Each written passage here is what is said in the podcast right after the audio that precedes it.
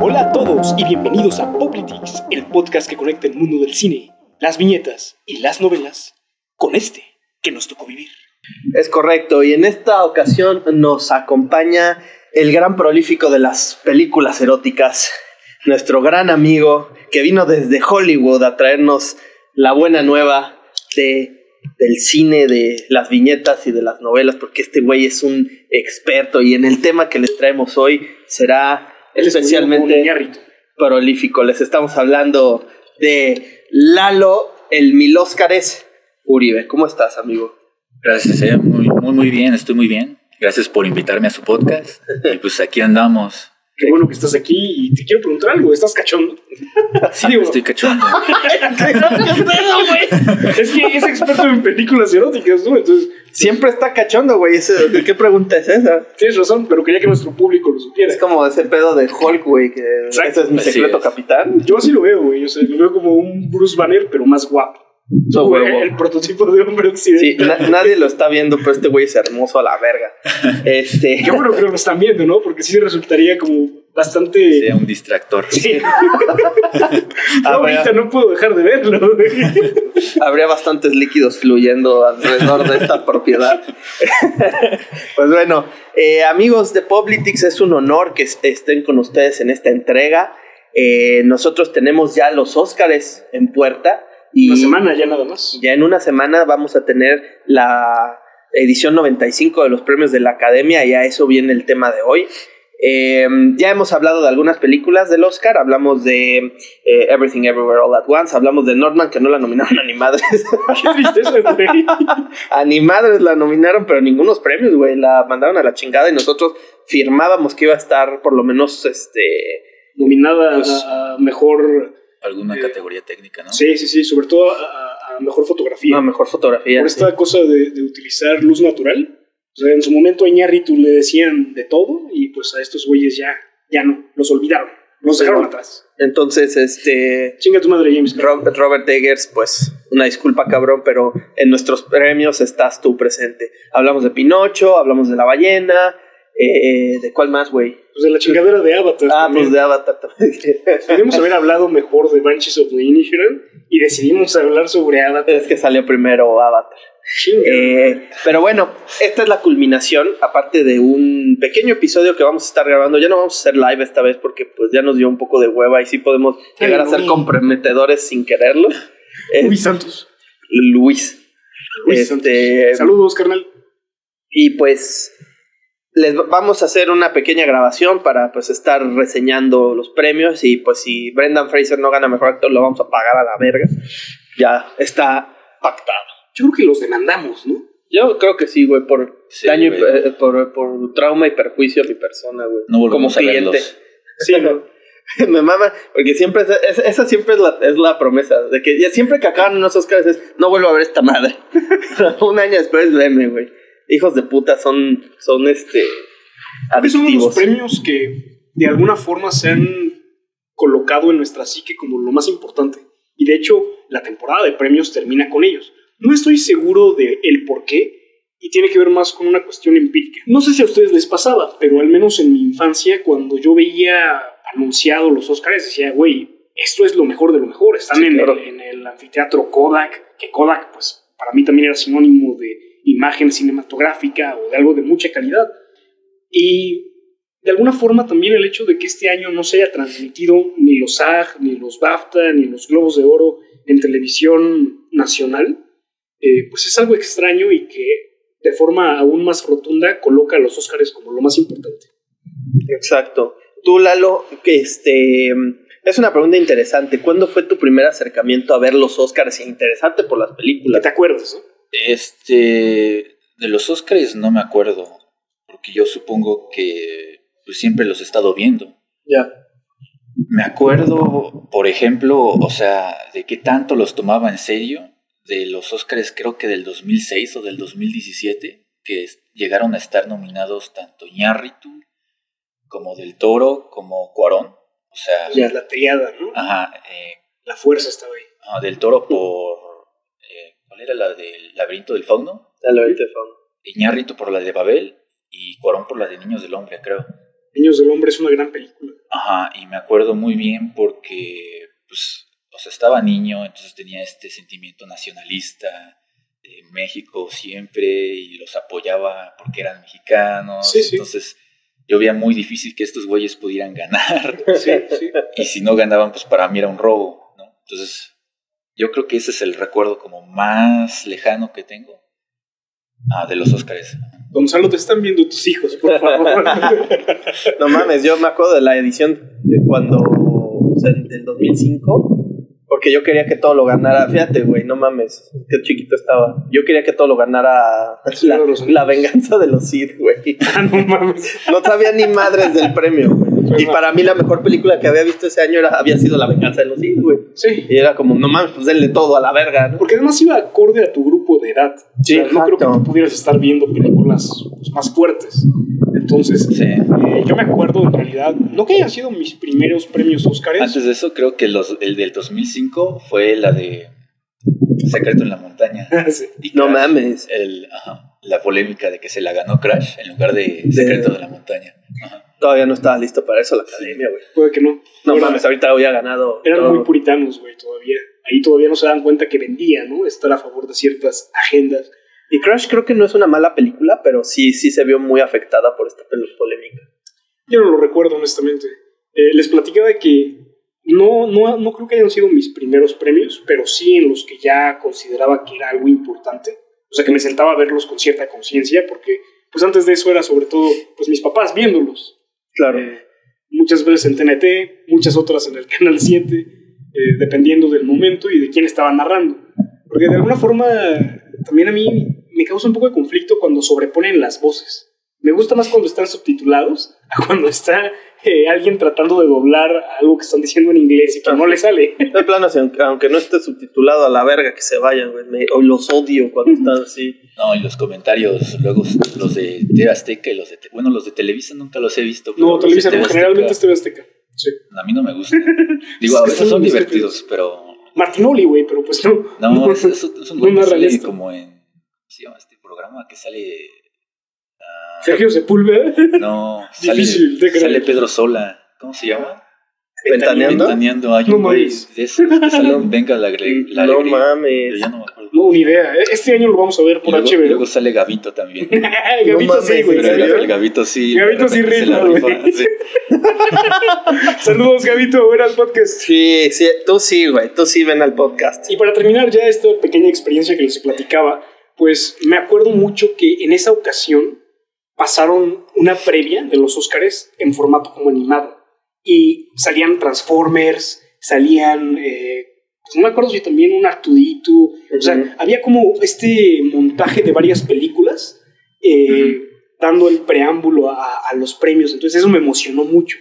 Me emocionó bastante y creo que a partir de ese año pues no ha habido premiación que, que me haya saltado.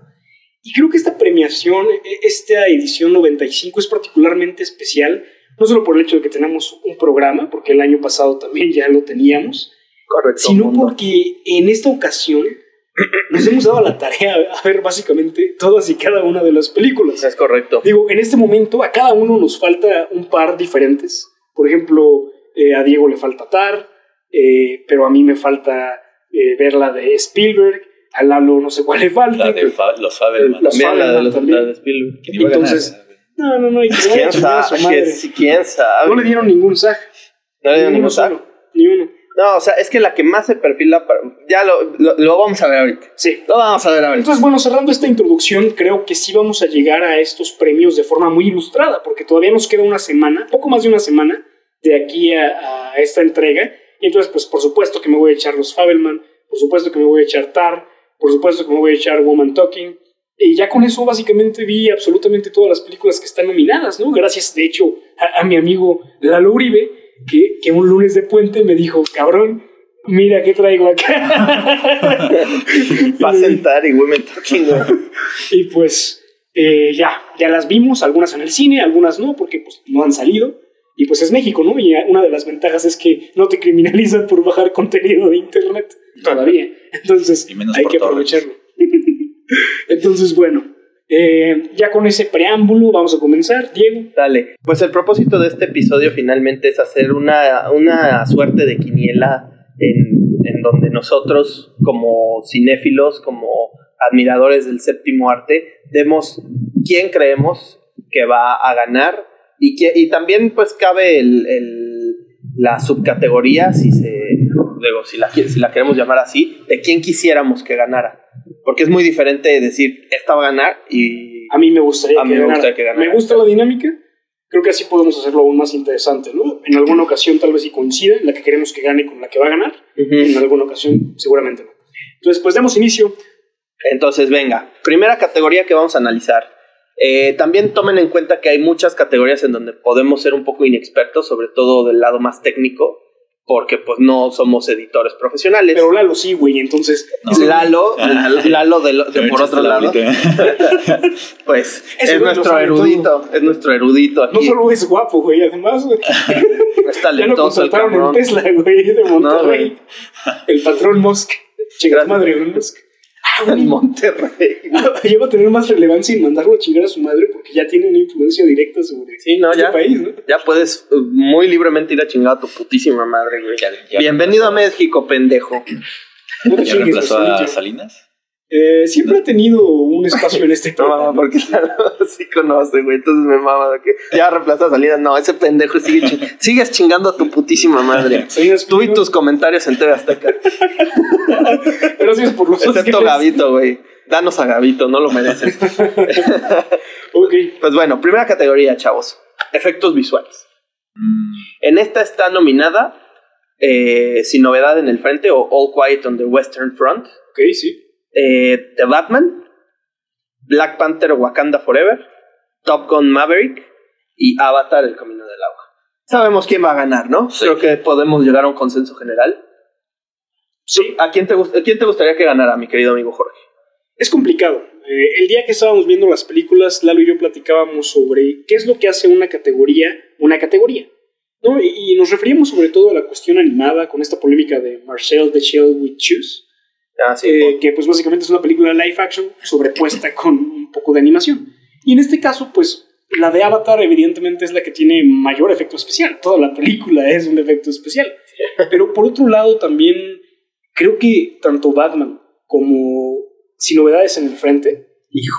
son películas que, que son tan inmersivas que no te das cuenta en dónde están los efectos especiales. No Eso es- sabes eso dónde es están. Y creo que también Sí, ese es es un un flash. mérito en sí mismo. Porque no tienes idea en dónde están puestos. Y eso, pues, crea esta atmósfera tan, tan realista.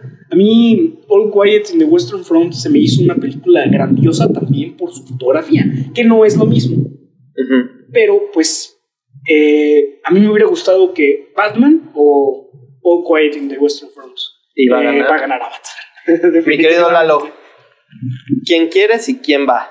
ah, ¿Quién quiero? Yo quiero que gane Avatar. oh, la primera coincidencia. Y creo que va a ganar Avatar. Pero Viene de azul, Lalo, vestido de un naví. vine a apoyar a Avatar aquí.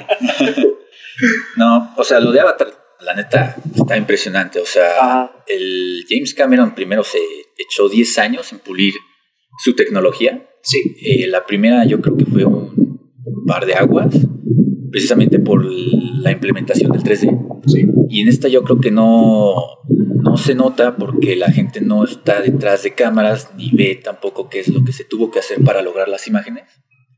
Pero me parece que logra quizá un logro todavía más impresionante que la primera en cuanto a que tuvo que generar nuevas tecnologías. O sea, yo estaba leyendo, por ejemplo, que tuvo que generar una cámara virtual No mames. en la que, o sea, estaban en un espacio los actores actuando Y en la cámara ya podías ver el render de lo que el render del ambiente que estaba ajá, en el que estaban ya en el que estaban actuando Eso está bien, cabrón. Es un grado de realidad aumentada Ajá. perrísimo. Cabrón. Y lamentablemente no estuviste en nuestro episodio de Avatar porque además de chingarnos la trama que en mi punto de vista sigue siendo asquerosa, sí hablábamos mucho sobre este mérito técnico, Lalo.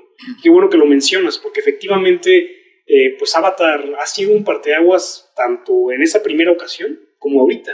Las físicas de agua son impresionantes. sí Si algo tiene la película es que es embelecedora, verdaderamente se vuelve hipnótica. Y yo lo noté eh, en dos ocasiones, ¿no? Eh, la primera vez que la fui a ver en 2D me pareció algo muy bonito, pero cuando la vi en 3D, me fui para atrás. Está muy cabrona. Me fui para atrás. Entonces, o sea, la 2, ¿la viste en 3D? Sí, la 2. La vi primero en 2D y luego la vi en 3D sabiendo que había cometido un error.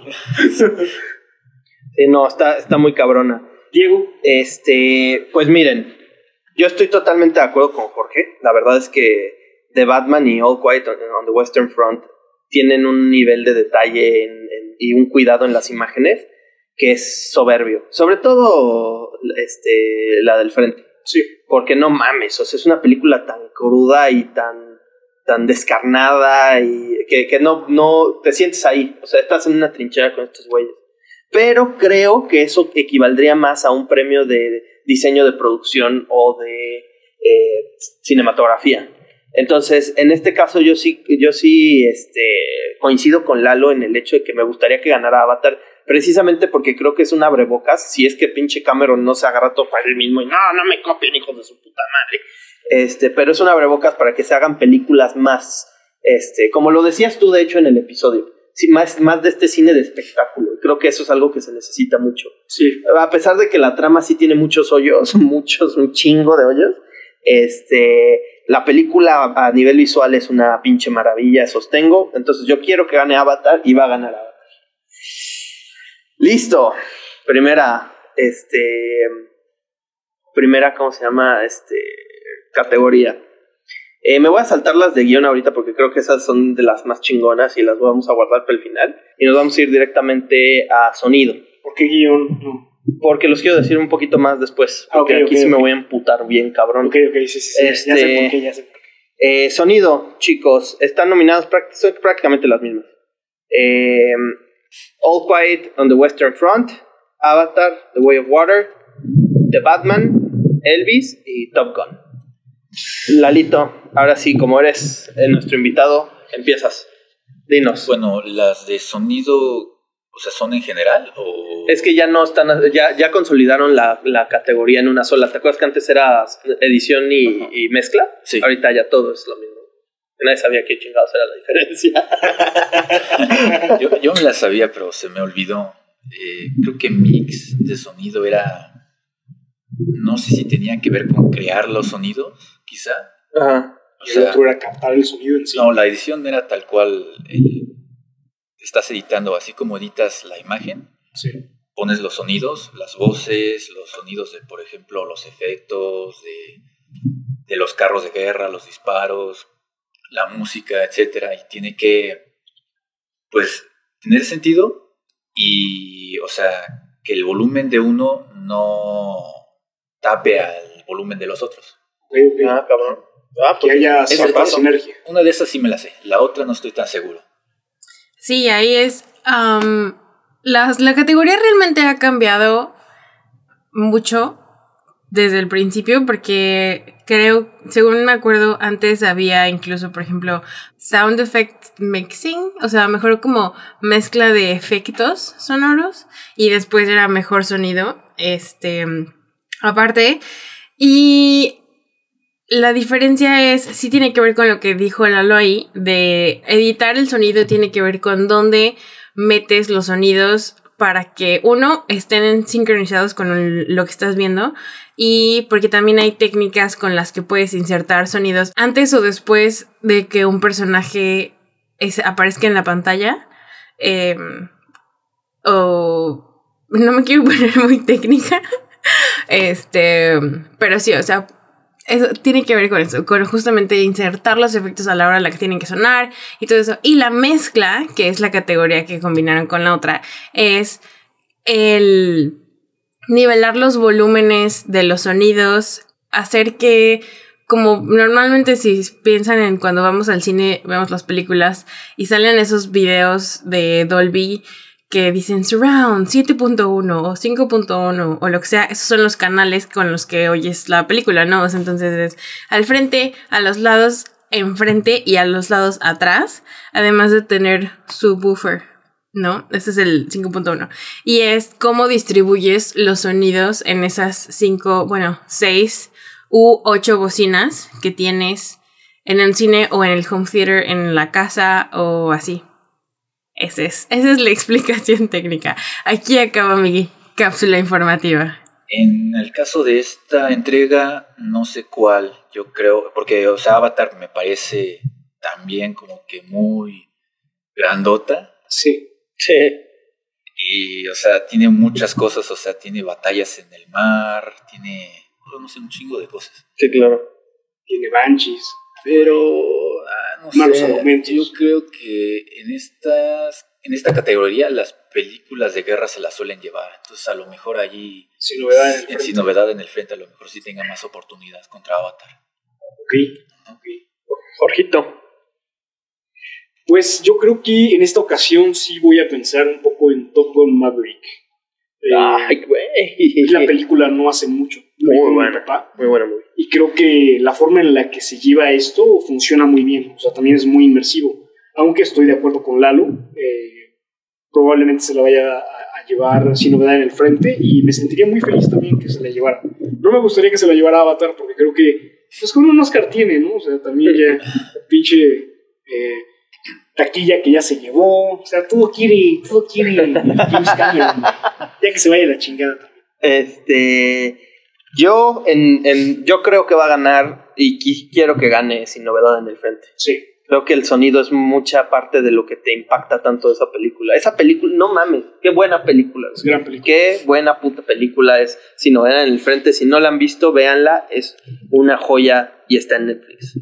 De preferencia, véanla en una pantalla eh, grande, pero aunque la veas en 8K, una, en una pantalla chiquita, tiene el mismo efecto. Sí, en ¿no? abonos, en Sanborns. en, el, en el extra, no. Electra, no, pues a Coppel, Puro pues Coppel. FAMSA. FAMSA, güey. No mames, sigue existiendo esa madre. Estoy en FAMSA, chingada madre. No, ¿Quién creo que ya había entendió? quebrado. ¿Ah, sí? Sí, vamos a creo que sí. Como Mexicana de Aviación y el Estado mexicano. Así es. Este, siguiente, chavos. Diseño de producción. Viene sin novedad en el frente otra vez. Claro. Avatar otra vez. Babylon. Elvis. Y los, y los Fabelman está para diseño de producción. Chinga Sí. tu madre, güey. Ok, Lalito. Sí, lo de los Famermans. El diseño de producción tiene mucho que ver con el hecho de la recreación de la, Película la de época. De la década. Sí, tienes toda la razón. Sí, tiene que ver con toda esta investigación y tiene que ver con el diseño de los sets. Los vestuarios. Y no sé si los vestuarios están como una categoría separada. Yo creo que sí, ¿no? Sí, el vestuario está Sí, separado. entonces yo creo que los vestuarios no, no tanto. No me contradigas. No vi la de los Faberman, la neta. Me dio ¿Quién chingados la quería ver? Solo Diego, porque pues gana en dólares, entonces puede ir a, a la sala platino, que por alguna razón se ha estado llevando la exclusiva de varias películas. Sí, chingada madre. Chinguen a su madre, ustedes también. Salas VIP. Aunque invítenos. Pero la que está muy bien en esa categoría, yo creo, es la de Elvis. Sí, Sí, sí, sí, sí. sí. sí. Pues Sí, yo creo que bueno. también me iría por sin novedad en el frente, También. eh, pero del mismo modo pienso que Elvis lo hizo muy bien. Sobre todo porque tiene un retrato de diferentes épocas. O sea, son, son pues, varias décadas que están plasmadas en la película y eso lo hace pues aún más eh, demandante y al mismo tiempo pues rico en la cuestión visual. Creo que Elvis también podría llevársela y pues como el pobre Fey Ruta no se va a llevar nada más esa noche, pues que le den su Oscarito por eso. Excelente. Yo, la verdad es que estoy, o sea, mi, mi decisión preliminar está entre Elvis y Babylon. Babylon. Me gusta mucho la puesta en escena de Babylon y el, el, el talento que sigue mo- demostrando Damien Chazelle para, para generar atmósferas tan grandilocuentes en sus películas, Que aunque la, no me gustó, ¿eh? tampoco a mí. Y La eso, y, bien La La Land. O sea, como... pues es que es lo mismo, es el mismo cabrón. O sea, Sí, sí, sí, pero con Justin Whiplash Hurwitz. sientes algo diferente. O sea, es una película en sí misma. Este, que Coincido decía, contigo en esa cuestión de que Babylon es muy rica visualmente. Ajá. O sea, a mí la escena de, de estos sets de cine en un mismo espacio es que eso está muy parece un safari. ¿También viste Babylon, Lalo? No, ¿No? esa me la perdí. Ok, no, pues yo creo Pues que no te perdiste de mucho, güey. Siento que no. Abandona el foro, por favor. Abandona el foro, por favor. No, este, es una película bastante mediocre, pero tiene cosas rescatables. A mí no me gustó, pero ya hablaremos de eso después. Sí, este, pero yo creo que por el... Sí, ese mérito. Sí, por, por el mérito que tiene la película, esto, esto sí se lo daría a Babylon. Ok. por, insisto, por esas escenas, como tú bien lo dices, de los múltiples sets. Eh, Pinche elefante ahí, eso es lo único que yo digo, no mamen. defecando. Sí, eso sí, no, pero el re- eh, de resto la película está muy bien hecha. Lo único por lo que le, por lo que favorecería a Elvis es el pinche montaje del final, que como lo odio, güey. Es una manera Sí. terrible de acabar una película, Está güey. bien Lo más mamón que he visto y vi los Fabelman, güey. Se sintió, ¿sabes cómo? Como esta película de los padrinos mágicos, güey, cuando se va a la tele. Las ¿Y qué cazadoras de canales. Sí, güey. Igualito, no mames, qué asco. Esa, esa parte de la película creo que fue cuando me di cuenta de que no me había gustado en lo absoluto. Sí, ¿Fue no. de Elvis? No, no, no. No, Babylon. Babylon, Ah, Babylon. hay un momento en donde el personaje protagonista está sentado en una sala de cine y hace mucho que no iba al cine. Ah, ok. Entonces, de repente, en lugar de mostrarte lo que él está viendo, te ponen un chingo de escenas de películas Ah, famosas. es- De Jurassic Park, Avatar. Y eso ay, no, Es un, es un guiño a otra película. Hay otra película, no sé si la vieron, la de Cinema Paradiso, Cinema Paradiso, sí. que termina más o menos igual, que está el personaje principal está recordando su infancia y se regresa al cine. Pero eso está bien, pero es que esto, Sí. a- aquí lo trabajan como una perspectiva rara. No, no tiene sentido, güey. O sea, sí, sí funciona cuando es como una retrospectiva y eso está muy chingón porque acaba, amarra muy fuerte a nivel emocional, pero aquí no tiene ningún O sea, que se sentido. van hacia adelante. Sí, hacia adelante y, Sí, no, el- no hay como algo que lo cohesione. O sea, no sientes que las películas que te está poniendo tengan algo más que que fueron blockbusters. Entonces, no sé, a mí me pareció muy desagradable y eso que yo amo Jurassic Park, ¿no? Sí, no. Pero de repente hay un velociraptor siempre es gratificante para mí. Este. Chinga tu madre, James. Nos, vam- nos seguimos con maquillaje y peinado. Ok. Este, ahí va, The Whale. sin novedad en el frente, de Batman, que también se mamaron. Sí. Black Panther, que no sé qué vergas. O sea, ya, ya, es que fue una calca de la primera, güey. Yo no sé por qué nominan estas mamadas si ya lo vimos. Pero bueno, Además, ya. ¿a quién transformaron? O sea, siento que el maquillaje funciona muy bien cuando o te adapta a una época muy específica o te o, transforma. o hace que tu... tu- Pero lo, lo del color azul, ¿no? Yo creo. Sí, Oh, Sí, Pues lo sentí como una calca de Avatar, Sí. hasta malhechona. Ajá. O sea, fuera de eso, realmente no sé qué otro personaje sufrió una transformación. Y- Porque además ni siquiera, argumentalmente tampoco explicaron muy bien esa parte. O sea, yo sé que queda algo más implícito de, ah, pues estos güeyes cuando salen el agua son normales, cuando salen son, Son azules. Pero pues, Muy X. eh, Eh, el pelo de la Ramonda, ¿no? Tal vez. y bueno, Elvis y la ballena. Lalit. Pues allí no había tomado en cuenta lo de Batman, o sea, te refieres a lo de el pingüino, ¿no? El pingüino. Sí, sí. Sí, está muy cabrón. Ese güey es el mismo de, de, De Banshees, ¿no? Banshees. Sí, sí, sí. Sí, sí, sí está impresionante lo que Sí. hicieron con ese cabrón. No, yo creo que sí gana la ballena, ¿eh? Y sí me gustaría que ganara la ballena, pero sí está como que muy, muy cerca la de Batman. Probablemente. muy cerca. Probablemente. Este, Jorgito. La ballena, eh, Wakanda Forever, Batman. la- sin novedad en el frente y Elvis. Elvis. Sí, Ah, sí, sí, justo, sí. justo te iba a mencionar que a mí me parece que la caracterización que hicieron de, de Austin Butler pues fue bastante buena. Pero ¿sabes qué le puede dar en la torre? Lo del maquillaje de Tom Hanks. Mm, sí. No, no gustó mucho, según yo.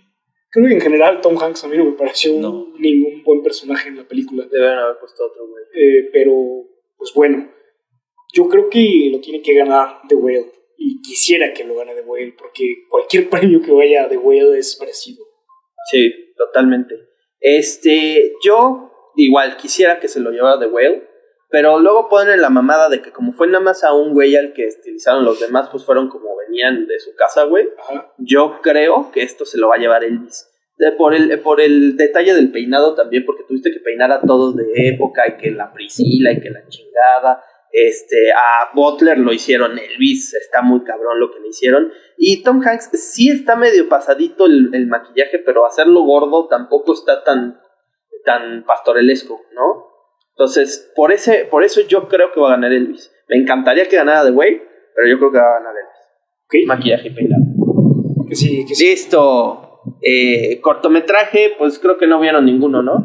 Yo el único que vi, que era el único que teníamos al alcance, es Le Pupil, de, al, que produjo Alfonso Cuarón. Está en Disney Plus. Y es bueno.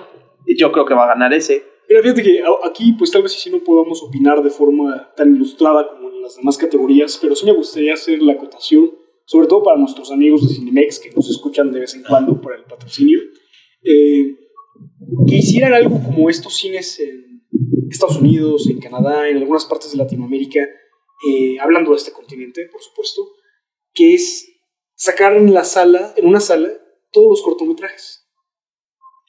No los ve la gente. Tal vez no, Lalo, pero hay muchas ocasiones en las que las películas que están poniendo en las salas, pues tampoco la van a ver la gente. Entonces, creo que sí habría una, un porcentaje importante de personas que los irían a ver. Yo los iría a ver. Y estoy seguro que las personas que están escuchando este podcast también lo harían. Entonces, es ahí una idea. Incluso también podría ser un pago por evento en Amazon Prime. Podría ser a lo mejor que juntaran un cortometraje con una película. O sea, que pagas el boleto de una película y estás pagando el paquete de ver la película y a lo mejor ver también el cortometraje. Eso también sería una buena idea, ¿no? El estilo de lo que hacía Pixar en algún momento. Ajá. Nada más que estos cortometrajes duran un poquito más. Le Pupil dura 40 minutos. Ah. Ya no están tan Sí, cortitos. no, no. Uno de cinco minutos. Ajá. Si no, estos cortometrajes me parece que ya califica el largometraje a partir de la hora. Entonces todo el resto pues, son cortometrajes. Ok. Y Le Pupil, yo insisto, Le Pupil va a ganar. Fue la única que vi, güey, al Chile, porque pues, fue la única que pusieron en streaming. Sí. Y este, pero pues, pues está bien. Digo, creo que hay, como, como dicen, no podemos dar mucha, mucha opinión en esto. Ojalá, ojalá de verdad que en algún momento sea más fácil consumir las películas nominadas como esta, ¿no? O sea, son Sí. categorías que aparentemente no son comerciales, que al final es lo que mueve a cualquier industria, pero pues eh, podrían hacerlo por streaming, podrían hacerlo como dice Lalo, podrían juntarlas todas, no lo sé. Podrían, incluso si son tan largas como esta de 40 minutos y entonces ya tienes eh, una cantidad más grande de, de, de- de filme, pues podrían dividirlo en partes, ¿no? Eh, cortometrajes parte 1, cortometrajes parte 2, y pues quién sabe. Claro. Tal vez incluso en, en las cinetecas, no lo sé. Siguiente categoría. Siguiente categoría, eh, largometraje internacional. Este, aquí vamos, van, van compitiendo The Quiet Girl, que es de Irlanda, que me imagino que está en gaélico, que pues tiene que ser de habla no inglesa, ¿no? Sí, hablan en runas. Este, EO, que es de Polonia, o EO, Yo conozco de OA, Netflix. Close, que es de Bélgica, que creo que esa sí la van a estrenar en cines. También EO la van a estrenar en cines, que está, parece un burrito ahí. Ah, pues esa sí la tenías, ¿no? sí, pero no la vi. ¿No la viste? Argentina 1985, que es de Argentina, obviamente, y sin novedad en el frente. Lalito Uribe. No, bueno, mira, cuando, o sea, en los últimos años, en las últimas entregas, cuando nominan, que se ha empezado a volver como muy, ah, muy seguido esto, muy común, eh, cuando nominan a una película a mejor película extranjera Y a mejor y película. a mejor en película en general, general, es ya Se la está lleva. cantado que se la va a llevar Sí. en mejor película. Que esto lo rompió Parasite, ¿no? Porque creo que sí se llevó mejor película extranjera y mejor película. Sí, Total. sí, Parasite se la llevó también. Es muy probable que, que solo gane a, a mejor película extranjera, Sí. sin novedad en el frente. Ojalá que sea así. Pero un especial agradecimiento a la producción de Argentina.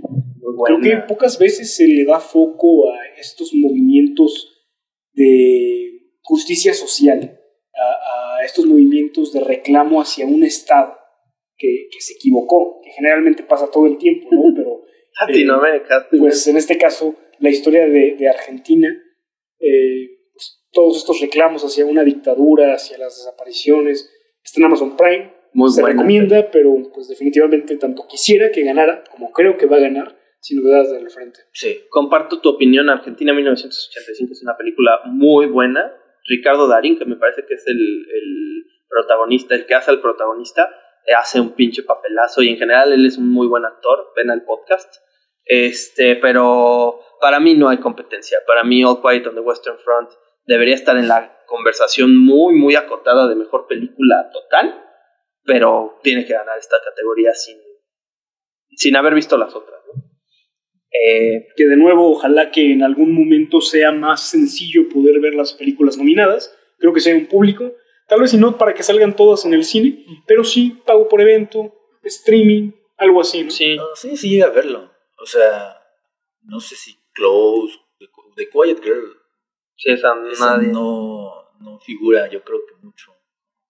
Se tiene que llenar la categoría de alguna forma también, ¿no? Claro. En fin, Edición. ok.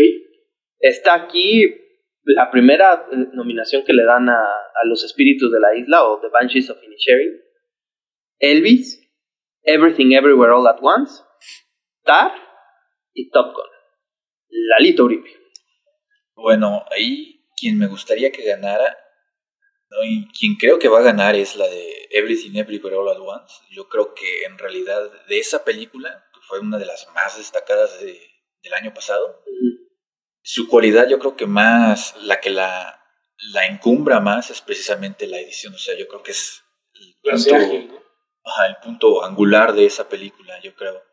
El hecho de combinar, más bien, es que también está como muy enlazado con su concepto del multiverso, ¿no? De tener varias versiones del mismo personaje y varias versiones del, del mismo mundo y poderlo, pues, este, implementar Sí. en las mismas escenas y hacerlo dinámico, yo creo que es un gran logro, yo- porque, o sea, este concepto del multiverso, pues nada más es como muy conocido en las películas de Marvel, ¿no? Sí. No, fuera de eso, creo que no, no figura mucho en otro tipo de ficción, pero es aquí donde se lleva como fuera de la- del cine de superhéroes y se logra bastante bien. También está el Fedeverso, ¿no? El Fedeverso, sí. oye. Saludos. Lalito, este, decían que Tar también traía argumentos para esta categoría, ¿no? No la vi, por eso te pregunto. Ah, yo la vi y la edición es prácticamente invisible y eso a veces es algo que lo toman en cuenta como una como una cualidad buena. Pero no, yo siento que se la va a ganar. O sea, yo creo que no tiene competencia allí Everything Everywhere All at Once. O sea, ahí yo creo que es la que tiene más segura. Y eso, porque, o sea, los actores eh, están muy fuertes en esa con esa película. Sí, parece que se lo están llevando todo. La neta, como tal, no, no la noté, no me fijé. O sea, yo creo que es necesario para ver ese tipo de detalles, ver una segunda vez la película. Es probable. Ajá. Aquí voy a hacer trampa. En realidad es una trampa que no tendría nada que ver, porque son dos cosas muy diferentes. La edición Ajá. y la fotografía. O sea, son dos categorías, pues, no antagónicas, definitivamente, van muy cohesionadas, pero pues sí, son dos cosas muy distintas. Yo te comentaba a ti, Lalo, cuando estábamos viendo Banshees of the Inisherin, que la fotografía me parecía algo increíble. Y lamentablemente, Banshees of the Inisherin no está nominada a Mejor Fotografía. ¿En serio? ¿Sí? Huevos. Y no sé si tú coincidas en que la fotografía de Banshees es, una, es una preciosidad.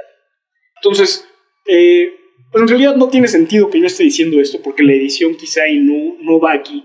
Coincido con Lalo, que, Ajá. que seguramente Everything Everywhere All At Once se la va a llevar. Y así como con The Whale, yo creo que premio que se lleve Everything Everywhere All At Once, todo en todas partes al mismo tiempo, es premio merecido.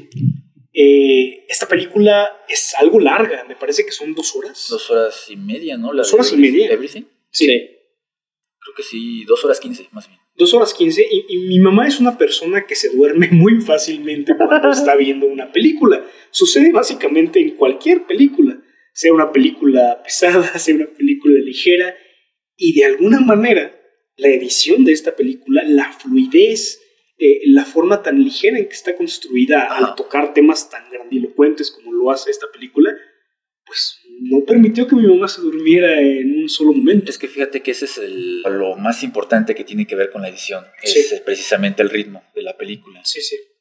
Eh, Banshee sí está nominada, ¿no? A esta categoría. Edición, Sí. sí. Ahí, ahí sí lo noté, la verdad. Que tú mismo lo dijiste, al final Se vuelve un Banshees poco más lenta. pierde el ritmo. Sí. Ajá. Sí, sí.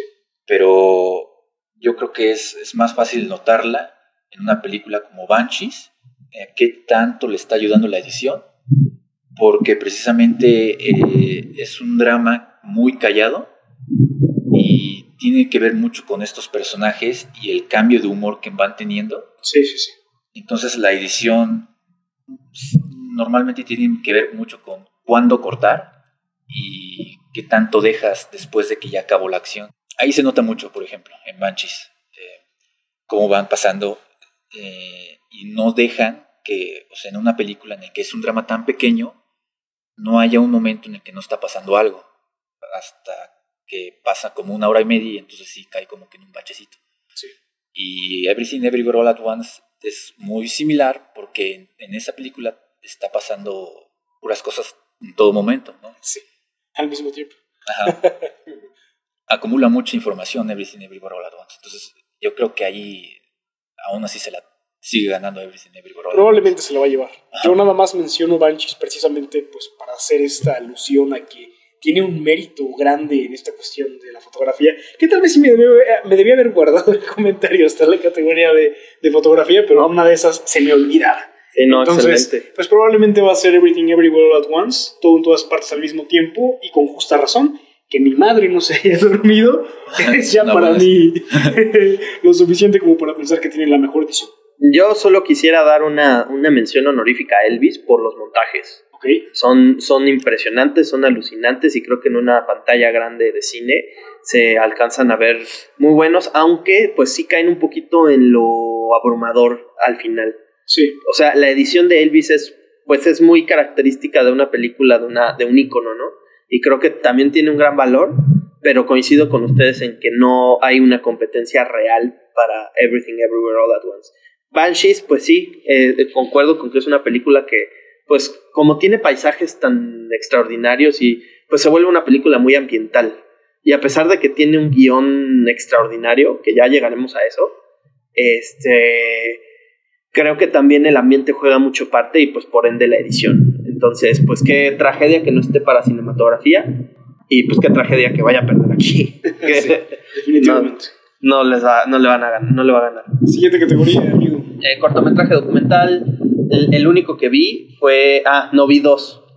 Eh, The Elephant Whisperers y Martha Mitchell Effect. Effect, perdón. Y mismo comentario, salvo que ahorita Diego nos agregue algo con un poco más de, eh, de clase. Ojalá que fuera un poco más sencillo consumir estas categorías que pues, se nos escapan. Ten- incluso teniendo la mayoría de los servicios de streaming eh, o, pues, pudiendo ir al cine, pues no, no hay manera. No Sí. hay manera. Eh, las únicas dos que están al alcance de todos son la de The Elephant Whisperers y Martha Mitchell Effect. Elephant Whisperers es una pinche belleza. Se las recomiendo a todos los que nos escuchen y a ustedes dos también. Pues el mismo Están- domingo, si llegas más temprano, Ajá. igual Lalo, te, sea, abrimos la invitación por si quieres trata de es, es son es una pareja india que cría elefantes Ok. y pues es el proceso en cómo los rescatan y hace, y los ven crecer y cómo y bueno pues de la la misma sapiencia de un elefante. Es impresionante este documental. Vamos y para mí tendría que ganar Elephant Whispers. El efecto Martha Mitchell es la esposa del güey que asesoraba a Nixon y que cómo tuvo cómo estuvo todo lo de Watergate. Es una mamada a mí no me gustó. Y a mí es me un encanta. Roger Stone, ¿no? Pero pero pues e- esta mujer es como, no, que a mí me querían aventar todo lo de lo de este Watergate porque soy una mujer este empoderada y nadie había como yo en la, en la política en ese momento. Es como, güey, tu, tu historia la he visto 1500 veces, me da hueva, la neta. ok, siguiente categoría. Entonces, pues ya, Elephant Whispers es para mí. Y se las recomiendo mucho, chavos. Lo echamos, lo echamos. Largo, el largometraje documental no vi ninguno aquí. Eh, están nominados, creo que decían por ahí que iba a ganar All the, Bloody, eh, All the Beauty and the Bloodshed, pero no tengo ni puta idea de quién va a ganar. Diseño de vestuario. Ok, esta sí es una buena categoría. Aquí metemos a Babylon, eh, Black Panther, Wakanda Forever, que pues insisto que es un copy-paste, Elvis, Everything Everywhere All at Once y Mrs. Gar Harris Goes to Paris, que nadie la vio. Lalito Uribe. Mrs. Harris, no, ni yo lo ubico. Creo que salió en Paramount, güey, pero ok. nadie la vio, insisto. Bueno, ahí lo que yo sé es, no solo tiene que ser bonito el vestuario. Creo que debe tener, por un lado, cierta exactitud histórica. O sea, debe haber como una muy buena investigación detrás. Y por el otro lado, no sé si a lo mejor toman en cuenta qué tanto peso tiene en la historia y en el efecto que tiene en la gente. Yo igual sigo pensando, eh, al igual que con, no me acuerdo que, creo que era diseño de producción, ¿no? Sí, sigo pensando que Elvis ahí está súper fuerte, yo creo que se la va a ganar. Y yo quiero que se la gane Elvis. Pero ¿Anchis no está nominado? Diseño de vestuario, no. fíjate que una muy interesante podría ser Everything Everywhere All at Once. La artillería. ¿Eh? La artillería. Sí, porque aunque son sencillitos sus vestuarios, lo que están haciendo allí es con el vestuario te están dando información sobre el personaje, o sea, cómo es, cómo actúa. Sí, las Y- variantes de cada persona. Ajá. Te ayuda a diferenciar entre eso. Tienes razón. O sea, el término práctico ahí tiene un valor un poco más grande que quizá con Elvis, aunque Elvis tenga esta exactitud. Eh, pensaría también que, que Babylon aquí podría tener una oportunidad. No soy fan de la película, definitivamente, pero creo que al igual que en Everything Everywhere All at Once, te permite ver la evolución de los personajes. O sea, de lo poco que noté de, de- de cosas que me gustaron en la película, es esta evolución que van teniendo los personajes principales. Estoy hablando de Brad Pitt, de eh, este chico Diego mexicano. Ajá, y, Sí. y de la Barbie. Margot Robbie. La Barbie. No, o sea, porque va a ser La Barbie. Harleys. La Harleys. No, es que va a ser Barbie. Sí, sí, sí, sí. No, digo, sí, por entendí, mamón. güey. Sí, entendí, entendí. No lo digo por cosificarla. güey. ¡Funado! Adiós, Oh, Publitix. Esta es nuestra última transmisión. Gracias a todos. Y Gracias, pues al principio tú ves a, a- a una Margot Robbie pues de- definitivamente eh, exuberante, muy explícita, con escote, falda muy corta, y luego la ves ya como actriz eh, consolidada, con un vestuario un poco más, eh, no recatado, porque en realidad esa parte del recato viene después cuando le reclaman el que sigue siendo muy explícita, ¿no? Mm. pero pues creo que en todos los personajes se va viendo esta evolución de- a través del vestuario, entonces eh, creo que no va a ganar Babylon, creo que como dice Lalo posiblemente eh, se la lleve Elvis, eh, pero pues sí, un, pues mención honorífica a, a Babylon definitivamente. Excelente, sí, coincido contigo. Este, yo insisto, Black Panther está aquí de adorno. Este, Mrs. Harris Goes to Paris, nadie la va a ver. Yo pensé que era Emily en París. Everything Everywhere All at Once es una apuesta interesante. Sincera, este, Sí, todo eso que dice Lalo. sinceramente creo que es una eh, es, un- es un muy buen argumento el que planteas, pero pues por la exactitud histórica que, que decías y por incluso darle un homenaje al, a la vestimenta de una persona que también revolucionó de ese lado, yo creo que Elvis se lo merece y a mí me gustaría que ganara Elvis y lo va, se la va a llevar Elvis. Sí, no, y generalmente esta categoría siempre se la llevan las películas de época, o sea, Sí. súper dominan. Sí, sí, sí. Excelente. Eh, canción original. Ok, Aquí hay omisiones. sí. Este. No está, recuérdame. No está, recuérdame. Eh, no, para mí tendría que haber estado aquí Chao Papá y no está Chao Papá. Les valió verga. Está Applause de Tell It Like a Woman. Idea. Hold My Hand de Lady Gaga, que salió en Top Gun. Eh, Lift Me Up de Rihanna Está para buena. Black Panther. Está buena. Eh, This Is Alive de Everything Everywhere All at Once, que la canta David Byrne. que- Y Natu Natu de ARRR. Y esa la tengo que ver. Muy buena peli, güey. Muy buena ¿verdad? peli. Sí. Te va a ¿Y cómo mamar. no A ti te, a ti te va a mamar. ¿Cómo güey. no la vi? A ti te va a mamar. No, pues vela, güey. te vas a cagar de risa con esa película. Está buenísima, Me lo voy a echar, me lo voy a echar. O sea, es de esos clásicos Es de más, ya váyanse para poder. Lalito Uribe. Híjoles, pues este, la de Natu Natu, espero que la, la- espero que gane esa. Está de huevo. Y también para variarle un poco, porque pues yo creo que va a ganar pues Rihanna. Que también me gustaría que ganara, o sea, me gusta esa canción. Pero pues es mucho lo de la, lo comercial, el, el- Ya estuvo en el Super Bowl, ¿no? Ya. Ya, sí. Ya, por favor. Precisamente por eso creo que va a ganar. O sea, Va a llevar ahí al es- otra vez. Con todo respeto, Rihanna, ojalá que tu hijo todo bien. El de tu ingeniero, ¿no? Y no vamos a hacer chistes abortistas, chavo. Ay, no mames. El Ya, agarrando la, la estatuilla, ¿no? Ese güey ya fue al Super Bowl y a los Oscars, No güey. mames, Sí, no. cabrón. Hijo de la chingada. Jorgito Campos. Ya, me gustaría tener más elementos para hablar sobre esta categoría, sobre todo por esta que me mencionan, que ya me habías dicho, pero pues híjole, con esto de que vamos a cancelar Netflix, me he estado dando más bien un chapuzón en series que ya había querido ver desde hace un tiempo, pero que nada más no había visto. Entonces, pues no, no vi esta película, eh, pero porque ustedes me caen bien.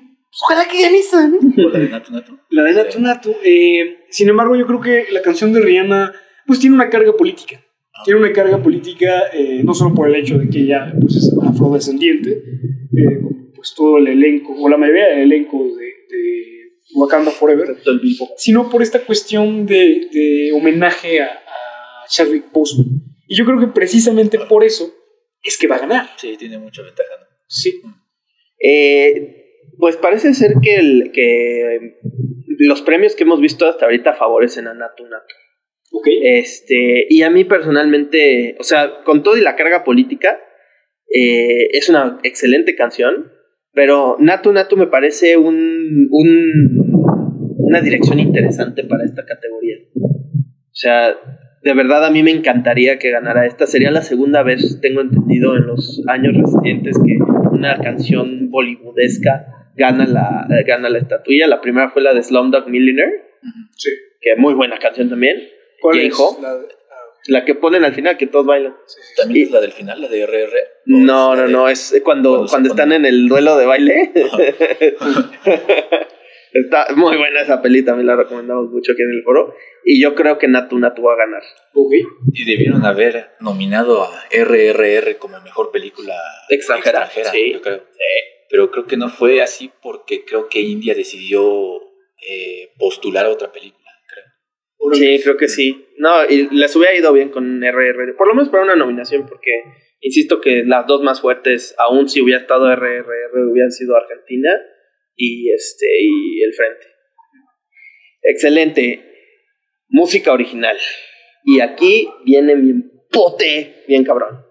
Eh, All Quiet on the Western Front, a cargo del señor eh, Volker Bertelmann. Bertelmann, sí. Babylon de Justin Hurwitz, Banshees of Inisherin o Inisherin de Carter Burwell, Inch, inch, inch, inch. Everything Everywhere All at Once a cargo de Son Locks y Los Fabelman del señor Son, Son, Son, Son, John Williams. Este. era Chabelo. eh, Lalito Uribe. Eh, no, es que yo cuando veo películas normalmente no le estoy poniendo atención a todo ese tipo de cosas. Pero el que me gusta mucho a mí, porque sí lo conozco, es Carter Borwell.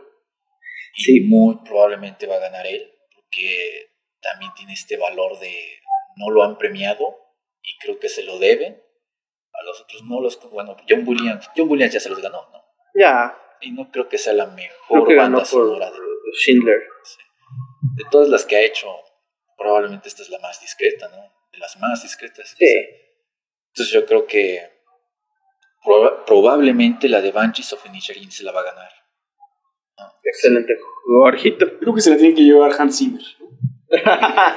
Aunque no esté. Él, siempre está chingada. presente en mi corazón. Entonces, pues, que se la den a él. Sí, ven, Hans Zimmer. Si no te dan el Oscar, ven al podcast. Se puede dar a, a Cricri. Espera, pero ¿en qué está? Gabilondo Soler, papá. No, Hans Zimmer No, ni siquiera Hans Zimmer no está nominado. Ganó el año pasado por Dune. Ganó el año pasado él. Eh, merecido, creo que Muy tenía merecido. un- un- una banda sonora increíble. ah, pues en este caso yo creo que Banshees of the Inisherin no tiene suficientes nominaciones, entonces solo por eso yo siempre he sido de esos underdogs ¿no? Sí. que, que apoyan. ¿No es la que más tiene? Que Banshees Inisherin- No, tiene muchas nominaciones en, en cuestión de, de de- actoral. actoral y, y Actoral. guionística. No, pero creo que es la que tiene más, ¿no? Tiene como 11 nominaciones. Híjole, según yo, está muy, muy por delante. eh, Everything, Everywhere, All at Once. Creo que tiene 13. ¿Dijiste Banshees? Ah, Sí, ok, dije claro. Banshees. Ajá. Sí, Sí, no. Banshees creo que está muy poco nominada, entonces simplemente por eso creo que debería ganar. Eh, sin embargo, aquí no, como, como bien dices tú, creo que cuando una banda sonora no es tan explícita, a veces es difícil escoger, porque no le estás poniendo tanta atención. Y en este caso, eh, pues en Banshee sí me sentí un poco más atrapado por esa atmósfera melancólica, eh, por esos tonos lúgubres, por, por pues estas tonadas que van muy bien con la atmósfera de la película. Fuera de eso, la verdad es que pues todas las demás las escuché, pero realmente no me tocaron. Creo que con Banshee sí se logró ese efecto y por eso me gustaría pensar que tiene oportunidad de llevárselo. Excelente. Este, em, en el caso de las que están nominadas, a mí me encantaría que se lo llevara Carter Burwell. Estoy totalmente de acuerdo con Lalo por Banshees. Pero yo creo que va a ganar Babylon. Y no, me, y no me gusta la elección, me caga la elección, de hecho, porque este güey siempre se lleva esos premios, pero ya es lo mismo, güey. O sea, como que ya agarró, el, ya sé que me va a dar el pinche Oscar. Y la verdad es que la banda sonora no va más para allá. Ahora bien. Es La La Land, pero mal hecho. O sea, Sí. a mí no me gustó para nada. Es como, güey, me caga esa canción Pero y es toda la película en esa, los que parecería que sí quiere ser La La Land, güey. O sea, tu, tu, tu, tu, tu, tu, Es que como que a ese güey le mama esa época, ¿no? Sí, el No, jazz, les mama el jazz a los dos. Sí, sí, pero no sé, a mí me parece que con Whiplash hubo una diferenciación muy, muy notoria. Sí. O sea, sí se notaba que era una película aparte. Y, y, pues obviamente, porque La La Land es después. Claro. Y, y, pues ahora que, que tuvo todas estas nominaciones, que tuvo todos esos premios, pues como dice Diego, probablemente ya sabe cuál es la fórmula, ¿no? Como el imbécil de James Cameron. Entonces, Imbécil de James Cameron. Nunca puestes en contra de James Cameron, Jorge. ya lo sé, güey. Siempre Nunca va a venir al podcast. si nunca puestes en contra de James Cameron. Excepto si va contra su ex esposa. Oh, O contra Avatar 1. ¿Sabes a quién sí metieron? A este, ¿cómo se llama? Creo que es Ma- Michael Giacchino o, Chimino, el que Gia- hizo la Giacchino. banda sonora Giacchino De- de, Batman. Sí. es buena la banda sonora. Y Sí. también omitieron a, a este a este güey. ay, ¿Cómo se llama este cabrón? Este. El que hizo la de Pinocho. Pero es famosón. Que Alexander también. Desplat. Eh, Alexander de Platz, sí. Sí. ese güey. Pero el que más me indigna The Whale. es el de la ballena. Sí. ¿Quién es? Eh, no me acuerdo cómo se llama este güey, pero para, para que vean esa película sí se me hace que la música juega un papel importantísimo, Ah. sobre todo en la escena del final, güey. O sea, ese cierre cuando llegan los créditos, güey, te amarra el corazón y te lo perfora y, y- o cuando está con el frenesí de la comida, güey, el, el soundtrack, no, chinguen a su putísima madre, ya me emputé, güey. Mejor banda sonora para mí tendría que estar por lo menos este, considerada La Ballena. Y chingan a su putísima madre porque la han omitido en muchísimas. Esa es otra película que también está muy poco nominada. Sí, váyanse a la verga, váyanse a la verga. Los odio. Pero bueno. Va. Cinematografía, chavos. Este, estamos en la, está en la contienda All White on the Western Front. Cinematografía es lo mismo que fotografía. Fotografía. Nada más para hacer la, la Sí, sí. aclaración ahí.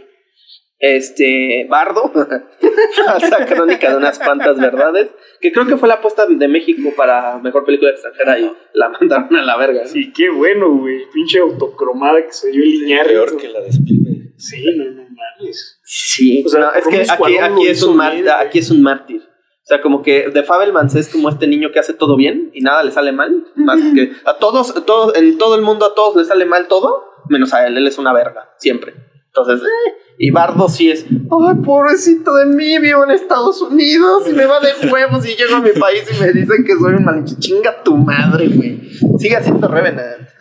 Este, Elvis, Empire of Light está muy cabrona porque es Roger Dickens el que hizo esa, esa fotografía y ese güey es muy, está muy cabrón. Ese güey es un dios de la fotografía. Sí, correcto. Y Tar, Lalito Uribe.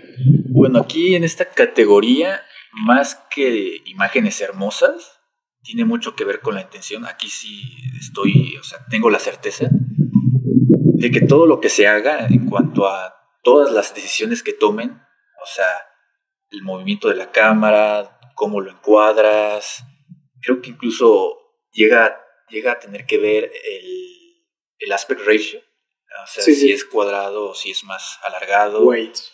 Los colores, la iluminación, todo eso eh, lo califican, pero en cuanto a cómo lo usan para contar la historia y qué tanto ayuda a pues expresar o comunicar el mensaje. Sí. Eh, yo por eso creo que quizá no nominaron a Divanchis, porque a pesar de que la fotografía es hermosa, Sí. probablemente es un poco, ¿cómo se podría decir en Más español? panorámica, ¿no? No, Simplemente así como de aquí está. Es más como, ¿cómo se dice? O, bueno, ah, se dice, mm, es más práctica, pues, que te está mostrando. Sí. Ya. Ajá. No, Eh, está jugando más este papel de seguir con la historia. Ajá. Es más bien. Que es mucho eso de, por ejemplo, Roger Dickens. Roger Dickens es mucho de, yo no me meto mucho en hacer puros eh, alardes técnicos, como por ejemplo a lo mejor si haría el Chivo Lubezki. El Chivo eh, Roger Dickens es muy práctico y de hecho no le dieron el Oscar, o sea, él es como el campeón de la luz natural, quizá, no de la luz, o sea, de, del sol, o sea, de que no use luces prácticas, sino de que su luz es muy naturalista, no es así de que se haga notar. Él es muy práctico, él no hace que, que su fotografía se note. Y tuvo yo creo que como 10 nominaciones antes de que le dieran el Oscar hasta que, hasta que hizo una película que se veía visualmente muy impresionante, que es la de... 1917 es. No, la de Blade Runner, creo que fue por la que se... Ah, sí, porque después creo que sí ganó por 1917, ¿no? Sí. Creo que sí, claro, ganó. Chance sí. Gran película también. ¿Cuáles están nominadas? Está nominada, eh, sin novedad en el frente, Bardo, Elvis, eh, Empire of Light, que es Roger Dickens, y Tar. Ah, ok. No, mira, Bardo no se la gana. Bardo no se gana ni madre.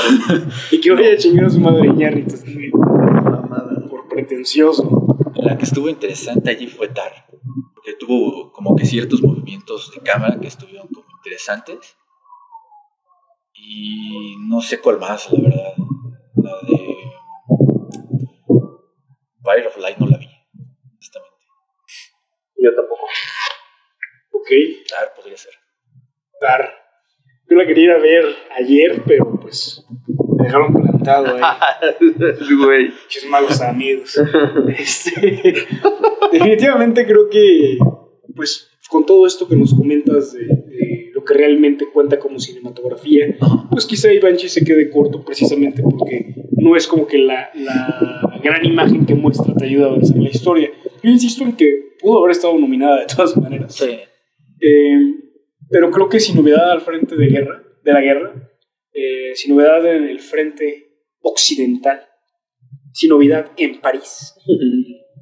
es una película que sí tiene una cinematografía impresionante, verdaderamente impresionante, porque cada elemento que te muestra ahí te hace sentir el terror que están sintiendo los soldados.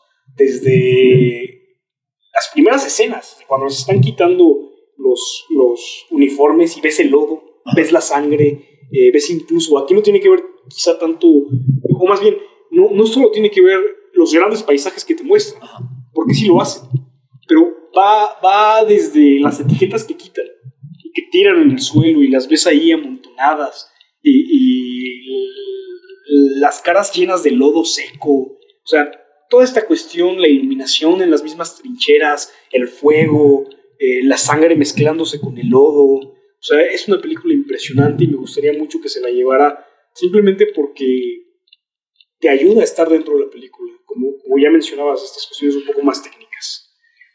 Eh, en esta coincido con Jorge. Yo creo que la, los movimientos de cámara y la eh, juegan mucho en la inmersión del espectador. Eh, creo que el estar ahí en las trincheras, el ver los bombazos tan de cerca, el ver a la gente pues este, pereciendo, a este chavo, al, al protagonista, viendo, viendo, su, viendo su cara todo el tiempo. Eh, aparte de que es una labor de actuación muy buena, eh, pues también juega mucho, mucho este, la cinematografía y cómo, qué, qué encuadres en particular te están mostrando en cada escena. Entonces yo creo también que sin novedad en el frente se lleva esta. Aquí va a estar buena la competencia, sin novedad contratar, hacer en los Oscars. Corto, cortometraje animado, pues nadie vio ninguno. Creo que estaba como The Boy, The Mole, The Fox and the Horse. Creo que era el que más estaba sonando. Este dice The Flying Sailor. Bueno, ya The Flying Sailor, Ice Merchants, My Dear of Dicks, ¿se llama esta? Se llama. Sí, An Ostrich told me the world is fake and I think I believe it. Se llama otro. De la Matrix. Entonces yo creo que la del niño y el topo y su puta madre van a ganar. este. Ok, ahora sí ya. Vamos a hacer el primer gran retorno. Que es las categorías guionísticas. Eh, nos vamos a la primera que es guion original. En esta está nominada The Banshees of Inisherin, Everything Everywhere All at Once, The Fabelman, eh, Tar, y Triangle of Sadness. La competencia está cabrona. Lalito Uribe. Esto es guion original. Guión original. Mm, Yo creo que se la gana The Banshees. O sea, creo que esta categoría de guion está como que muy conectada con a mejor película. No sé qué tanto coincida o hayan coincidido en las entregas anteriores la ganadora del guion y la ganadora mejor película, pero sí es algo que influye mucho, yo. Y Banshees es, yo creo que una de las películas de todas las nominadas que más me han impresionado precisamente por eh, su estructura y su hechura desde, desde los diálogos y desde la concepción de la historia, por el hecho de que es una película que a diferencia de las otras, es un drama sobre dos amigos que se enemistan y tiene que ver sobre el aburrimiento. Y para mí es como una gran, un gran logro, una gran proeza que eh, este vato, el director, pues haga una película de a partir de cosas tan pequeñitas y aparte el hecho de generar drama y en un lugar tan tan pequeño como es la isla y con estos personajes a mí se me hace la neta impresionante yo creo que esa es la que debería ganar y yo creo que es probablemente la frontrunner Excelente. Jorge. ¿Me podrías repetir otra vez? Banshees, Everything Everywhere All at Once, The Fabelmans, Tar y Triangle of Sadness. Como bien dices, es una categoría bastante competida, ¿eh? Aquí tal vez si no tenga una favorita, tres de estas grandes películas me parecen lo suficientemente dignas como para llevársela. Y pues Tar, lamentablemente, no pude verla porque, pues, como ya les dije, me dejaron plantado. Entonces, eh, pues yo me iría por cualquiera de estas tres, que sería Triangle of Sadness, Banshees of the Inisherin y Everything Everywhere All at Once. Todo en todas partes al mismo tiempo. Excelente. Este, yo Triangle of Sadness, porque yo estoy de acuerdo, o sea, Fabelman, eh, Tar no la he visto y de Fabelman se puede ir a chingar a su madre. O sea, eso, guion original, no mames, güey. Este, Triangle of Sadness, creo que es la más flojita de estas tres, por la, lo inconexo a veces de la historia, aunque el concepto es una, es una genialidad. Y creo que sería un buen tema para un episodio aparte hablar de esa película. Ahorita lo vamos a Este- hacer, ¿eh? Yo creo que vamos a terminar dividiendo este capítulo en dos. O sea, Ujú. ahorita nuestros pronósticos generales. Y en el segundo capítulo, pues vamos a hablar un poquito más de las películas que no le pudimos hacer un episodio Así es. específico. Este, y yo creo que, que el pan está entre Banshees y Everything Everywhere All at Once. Y yo se lo voy a dar a Banshees, precisamente por lo que dice Lalo. O sea, creo que es una historia bastante este, representativa, bastante ingeniosa. Este, chinga tu madre.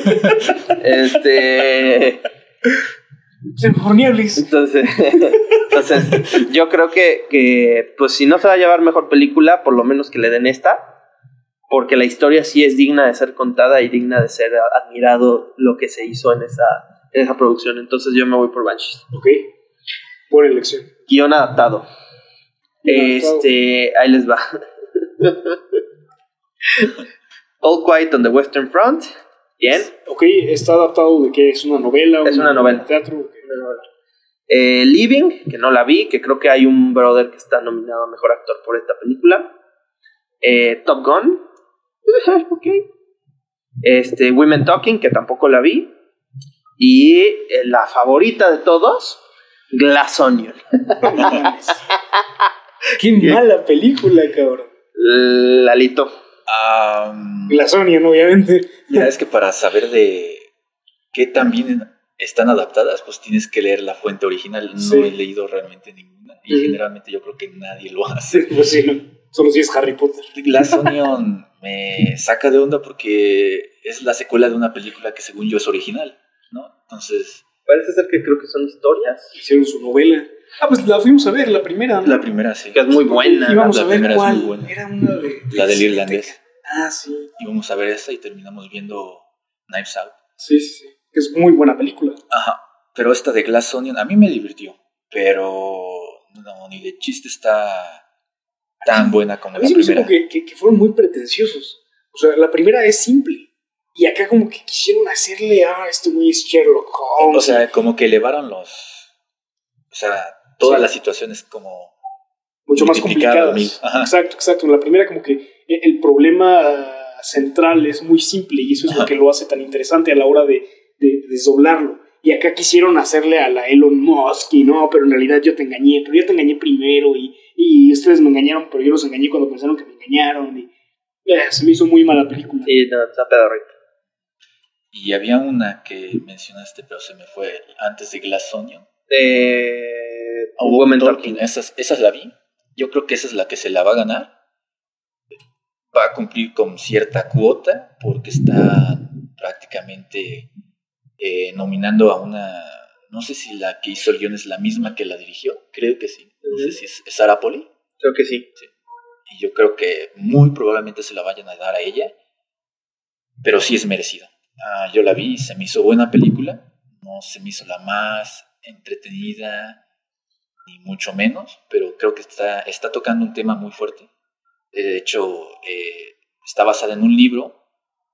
Pero el libro está basado en un hecho real que sucedió en, creo que Perú o Bolivia.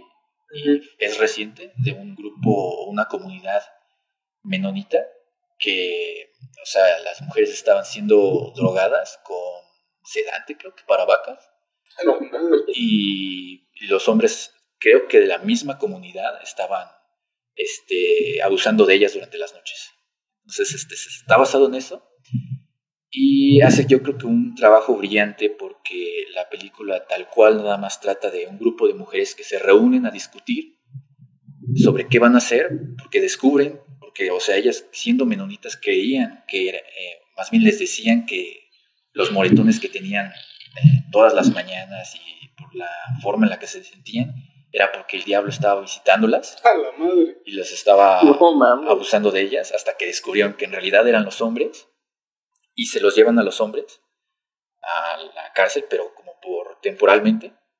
Y en lo que llegan, pues tienen que decir, o sea, ¿qué vamos a hacer? O sea, ¿vamos a pelear con ellos? ¿O nos quedamos, no hacemos nada? ¿O nos vamos? Están diferentes puntos de vista de cada mujer. Suena muy interesante, sinceramente. Se, se me, hace- se- se me, me suena mucho como a 12 hombres en pugna. Sí, la Ah. comparan mucho. Ajá. Ya. Llaman 12 mujeres en pugna. Sí. Huevo. O Ok. 8, que es- más bien son 8. Es muy interesante y ojalá que tengamos oportunidad de verla antes de la premiación la siguiente semana. Ujú. Entonces, pues muchas gracias, Lalo, por ese insight en la película. Eh, como bien dices, es complicado hablar de esta categoría si no has leído El material. la- la- el material original, ¿no? Podríamos hablar de Dune el año pasado porque leímos el libro, Ajá. pero pues más allá de eso eh, no se puede hacer mucho. Aquí yo me voy a adelantar un poco a la queja que tiene Diego y no voy a ahondar demasiado porque pues es un momento de brillar. No, no, no, no, no, güey. Pero pues viene, viene de, de ese Échalo. enojo, güey. Échalo, échalo. Tú echa todo lo que piensas, güey. Es, es algo que yo comparto. Creo que esta película no está lo suficientemente nominada. Creo que es una película que, por más que tenga el reflector encima, no está siendo eh, pues, nominada. No, no, no, no le están dando lo que merece. Y creo que eso ya pues, es algo recurrente en estos premios. Que no te nominen cuando pues, estás basada en una, una obra de teatro, que además tú ya leíste, Sí. pues sí me parece una grosería. O sea, en general creo que, que, que The Whale no estando nominada a Mejor Guión Adaptado, no estando nominada a Mejor Director, no estando nominada a Mejor Película, ya habla sobre quizá una campaña en contra de la película. Correcto. Entonces, pues que se vaya a chingar a su madre la pinche academia y cedo la palabra a mi amigo colérico. Este, a mi amigo colérico. Eh, digo, para empezar, mi, eh, mi pick estaría. Women Talking se oye súper interesante y de verdad que la quiero ver. Eh, All Quiet on the Western Front es la que yo tengo más cercana. Eh, y yo, sin haber visto Women Talking, se la habría dado a, a Sin Novedad en el Frente. Ahora bien, este, me parece una mamada que Glass Onion siquiera esté, esté considerada. No, no te voy a decir que es la peor película que he visto, pero he visto mucho mejores. Y pues muchas de ellas deben estar basadas en libros, entonces no, no me chinguen. O sea, ¿cómo vas a nominar esa madre? Hasta tendría más lógica que estuviera Wakanda Forever, ¿no? De, ah, nos basamos en el En el cómic, serial. Sí, ah, es más, te- daría mucho más sentido que el guion adaptado, el guion adaptado estuviera nominada de Batman, güey. Sí. Y de Batman la, les valió pito y no la nominaron, ¿no? Y nominaron Glass Onion, que yo creo que fue como un Ryan Johnson diciendo, güey, la primera la nominaste, la segunda no mames, publicidad, güey, Netflix, ¿no? Que The All. Quiet on the Western Front es de Netflix, no mames, o sea, no entiendo, de verdad no entiendo la lógica detrás de esta Es nominación. la misma que Avatar nominada a mejor película, sinceramente. No tiene lugar para estar ahí. Está buena, Este- está buena. Que no la Está buena. Pero bueno, eh, hace poco tuve la, la dicha de leer la obra original de, de The Whale. De Sam- Samuel B. Hunter se llama el, el escritor. Y es una belleza, o sea, sí hay, un, sí hay cambios significativos respecto a, a lo que te están mostrando en la pantalla y a lo que está en la obra, simple y sencillamente porque en el cine tienes más capacidad de movimiento y hay más, este, pu- puedes extenderte que no sé, que al cuarto de este güey, Sí, al pasillo, que a la al baño. terraza, que al baño, que todo eso, ¿no? Y también hay una, eh, también hay una cuestión importante en la, en la obra, es el niño este, este güey, el, el, El Iron Man. el- el Iron Man es mormón y aquí pertenece a una iglesia que se llama New Life. Sí.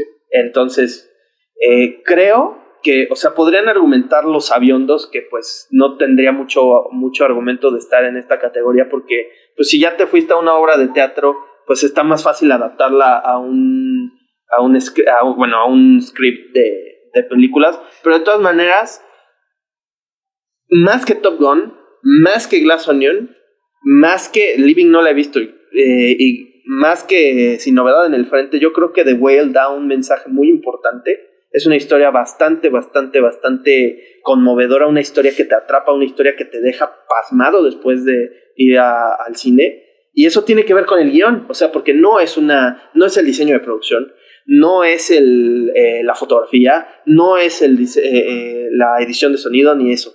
Ah, podrías argumentar que podría ser también el, el maquillaje por Charlie, pero no mames, o sea, lo que te impacta de la película es el diálogo. Y que no te tomes el, que, que no tengas la educación incluso de nominar esta película a mejor guion adaptado, a mí se me no, no te pido que gane, que hubiera sido mi favorita, ¿no? pero, pero por lo menos nomínenla, no mames. O sea, yo no sé qué tiene la academia contra Aronofsky, güey. No, o sea, de verdad es una grosería que esté Glass Onion aquí y no esté The Whale. Ah, chinguen a su madre. Chinguen a su madre, de verdad. Este, pero ya vamos a la siguiente porque de verdad estoy muy imputado por esta. Por esta y por la de mejor este, música original. Chinga tu madre. Vámonos a lo más fuertecito. Actores de reparto y Eh, primero, largometraje animado. largometraje animado. oye. Aquí tenemos, estas sí las vi todas. Eh, Marcel, el caracolito con zapatitos. Eh, el gato con botas. Sáquenla, sáquenla. ¿No lo has visto? No, Ah, sáquenla ya. Sáquenla, sáquenla. El gato con botas, el último deseo. Eh, Monstruo del mar o The Sea Beast. Turning Red. Ok. Y Pinocho de Guillermo del Toro. Lalito Uribe. Bueno, la única que no vi fue la de, de Sea Beast, El monstruo del mar que está en Netflix. Está buena, está buena. pero la que más me gustó a mí fue Marcel. ¡Wow! ¡Wow! Ya sabía que ibas a decir esto, güey. Ya sabía, ya sabía. Pero ¿por qué? ¿Por qué, Lalito? ¿Por qué? Mira, O sea, es no es una- porque es mal pedo, sino porque... Ya sabes. Es una película que yo creo que como Banshees of Inisherin genera mucho a partir de muy poco. ¿Mm? O sea, yo creo que va a ganar Pinocho. O sea, Pinocho viene ganándose todo. O sea, está como muy súper fuerte Pinocho. Merecido, Lalo, Y sí, merecido. sí, la neta sí. Me gustó El gato con botas, pero la verdad yo no veo por qué le hacen tanta ovación.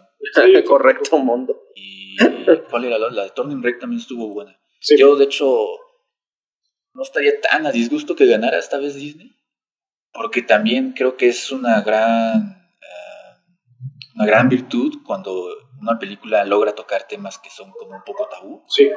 Sí.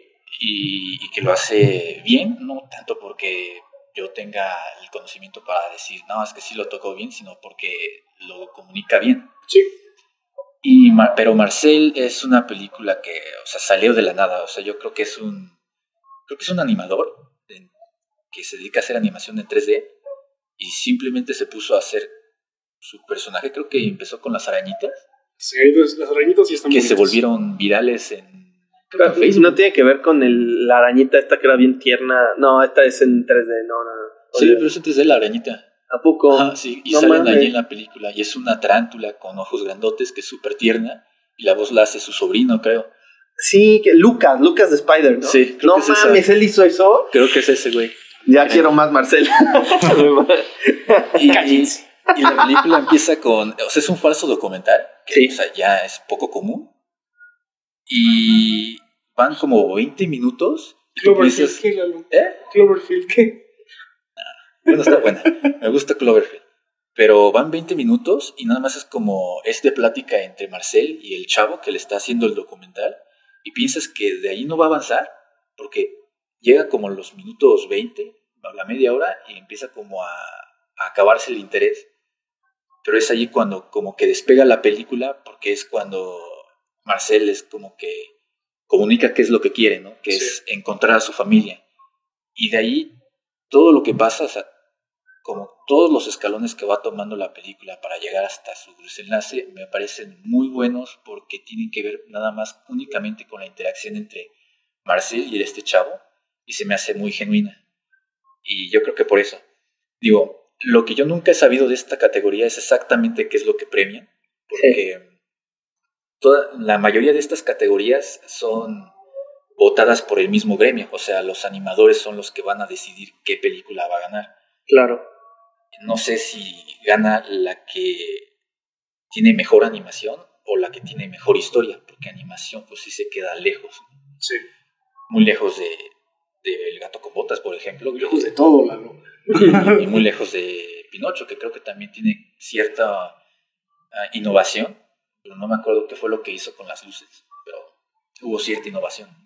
Aquí a mí me gustaría preguntarte un par de cosas, porque pues este debate lo empezamos el día que la vimos.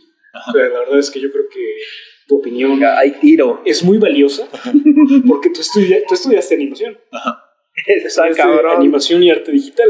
Entonces a mí me sorprendió muchísimo que la película te gustara tanto, Ajá. porque de las tres que vimos ese día fue la que menos me gustó.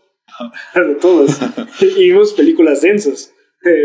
Entonces, pues sí me parecía algo interesante. Primero el que menciones este debate sobre qué es lo que premia realmente la categoría, que es algo que Ajá. nosotros venimos hablando desde que empezó este programa. Sí. ¿Es la historia? ¿Es el mérito técnico? ¿Es la sinergia entre ambas? ¿Qué es realmente lo que se premia? ¿no? ¿O a qué se le tendría que dar más peso?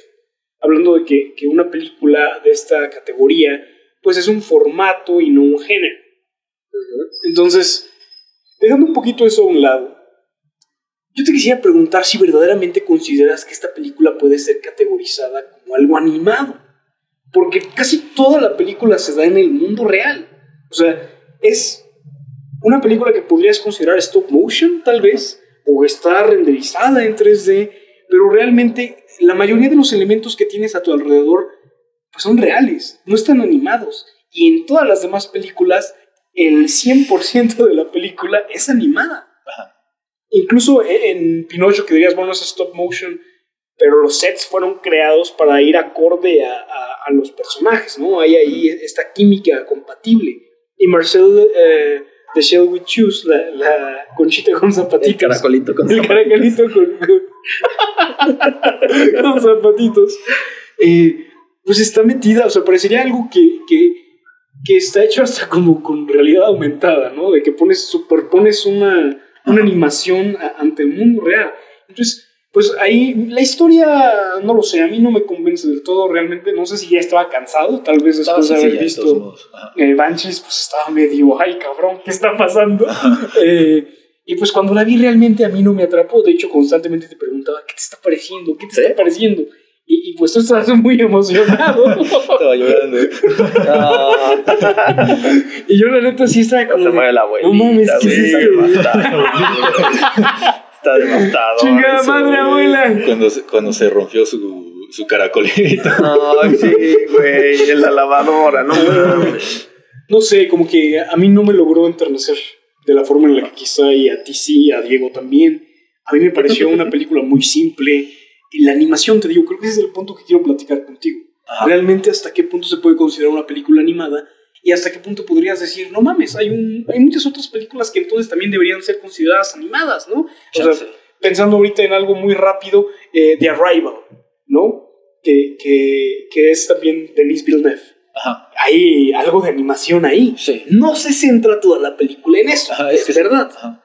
Pero al final, pues sí podríamos encontrar una película en donde uno de los personajes eh, protagónicos, no sé, Canguro Jack, güey. O Chip y Dale, güey, la de Dale. Chip y Dale, la que salió Sí. este año. ¿Es, es, es animación? Sí. O sea, el debate no creo que exista allá afuera. O Sí, sea, no, no, no, lo estamos poniendo en esta mesa porque es nuestro Y hacemos lo que cargas. Sí, ah, Sí, porque Porque tú no eres ningún vínculo, bro. Sí, porque eres el puro culo.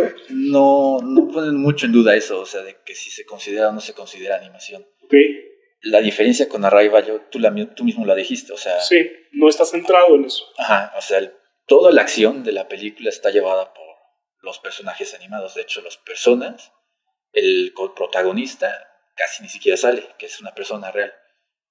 Entonces, este, la neta no sé quién lo defina, quién diga qué tanto animación tiene que haber, pero, o sea, sí es animada por el hecho de que La parte los central personajes, la acción es, es animada. es animada. Yo creo que eso abre una posibilidad interesante para las personas que no tienen mucho presupuesto, ¿no? O sea, viendo el lado positivo que realmente a mí no me encanta, ahorita Ajá. les voy a decir por qué. Eh, bueno, más bien creo que ya lo dije, ¿no?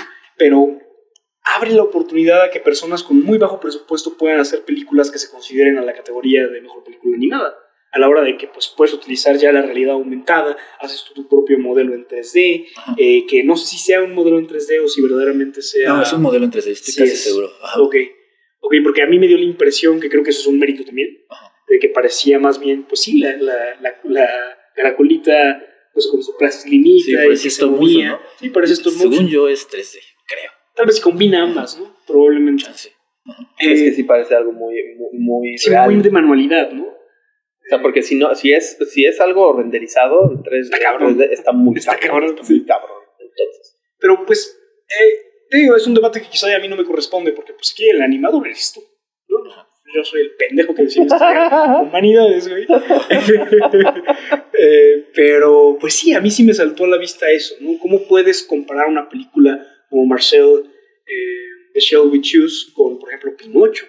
Que dices, Pinocho, eh, pensando en que Marcel de Shall We Choose también quizá tenga un poco de stop motion, pues nada más tiene eso. Y Pinocho tiene todo, pero absolutamente todo, incluso el mar, el cielo, todo.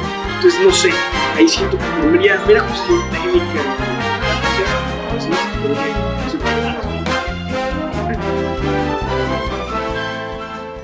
Y bueno, esto ha sido todo. Muchas gracias por sintonizarnos. Así como a los ganadores del Oscar les hacen cada año, cortamos esta transmisión con música solamente para recordarles que continuaremos esta conversación en el próximo episodio. Mis amigos Diego, Jorge y Lalo y yo, Majo de la Guardia desde los controles, les damos las gracias.